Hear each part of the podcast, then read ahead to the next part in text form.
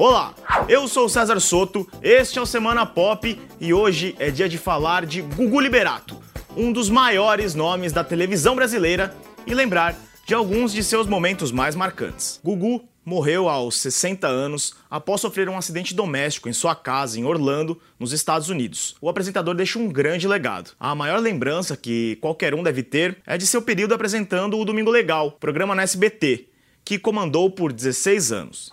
Em 1994, Gugu lançava um disco que se tornou um dos mais vendidos do ano. Tudo por causa da música Pintinho Amarelinho, que conquistou o público e era cantada por ele na abertura e no encerramento do programa. No Domingo Legal, ele também ficou conhecido por apresentar alguns quadros no qual tinha um contato mais direto com o público.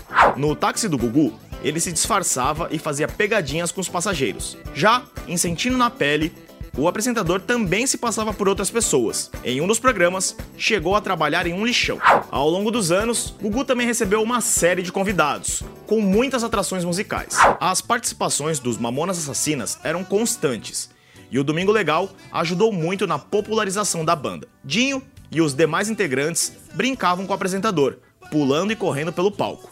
A cobertura durante o programa sobre o acidente com o avião da banda em 1996 foi responsável pela maior audiência da história do Domingo Legal. No Sabadão Sertanejo, também ficou famosa a apresentação de El Chan com a Companhia do Pagode, no auge do axé dos anos 90. Em seu programa Viva a Noite, ele lançou as carreiras das boy bands Polegar e Dominó. Os dois grupos eram artistas da Promo Art, produtora de Gugu, que percebeu o potencial do gênero após o sucesso tremendo dos Menudos e de seu hit Não Se Reprima. Mas, falando em convidados, é impossível não lembrar da lendária participação de Jean-Claude Van Damme, que dançou no palco com Gretchen e mostrou todo o seu passado como bailarino. Na disputa pela audiência aos domingos, o apresentador apostou bastante na banheira do Gugu, com convidados e modelos que se enfrentavam para encontrar sabonetes na água. Após um bom tempo no ar, no ano de 2000, o Ministério da Justiça considerou o quadro impróprio para o horário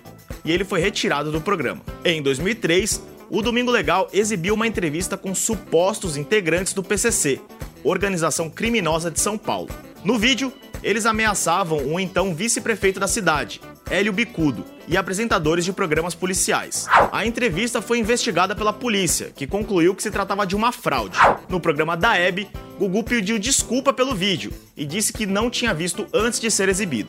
A disputa pela audiência com seu maior concorrente, o Faustão, também foi destaque em outro grande momento, no qual os dois apresentadores participaram ao mesmo tempo do programa um do outro. Em 2009, o apresentador deixou o SBT e assinou contrato com a Record. Na nova emissora, comandou programas com seu nome ao longo dos anos. Gugu também apresentou reality shows como Canta Comigo e o Power Couple Brasil. Na competição, mantinha o carisma pelo qual era conhecido entre as confusões do casal Nicole Balls e Marcelo Bimbi. Gugu com certeza deixa um grande vazio na televisão brasileira. Momentos como esses são apenas uma parte da grande história do apresentador. Depois comenta lá no G1 quais outros episódios da carreira dele que mais te marcaram. E se você tá me ouvindo por podcast, não esquece de assinar para não perder nenhum Semana Pop. Então é isso, até semana que vem. Tchau!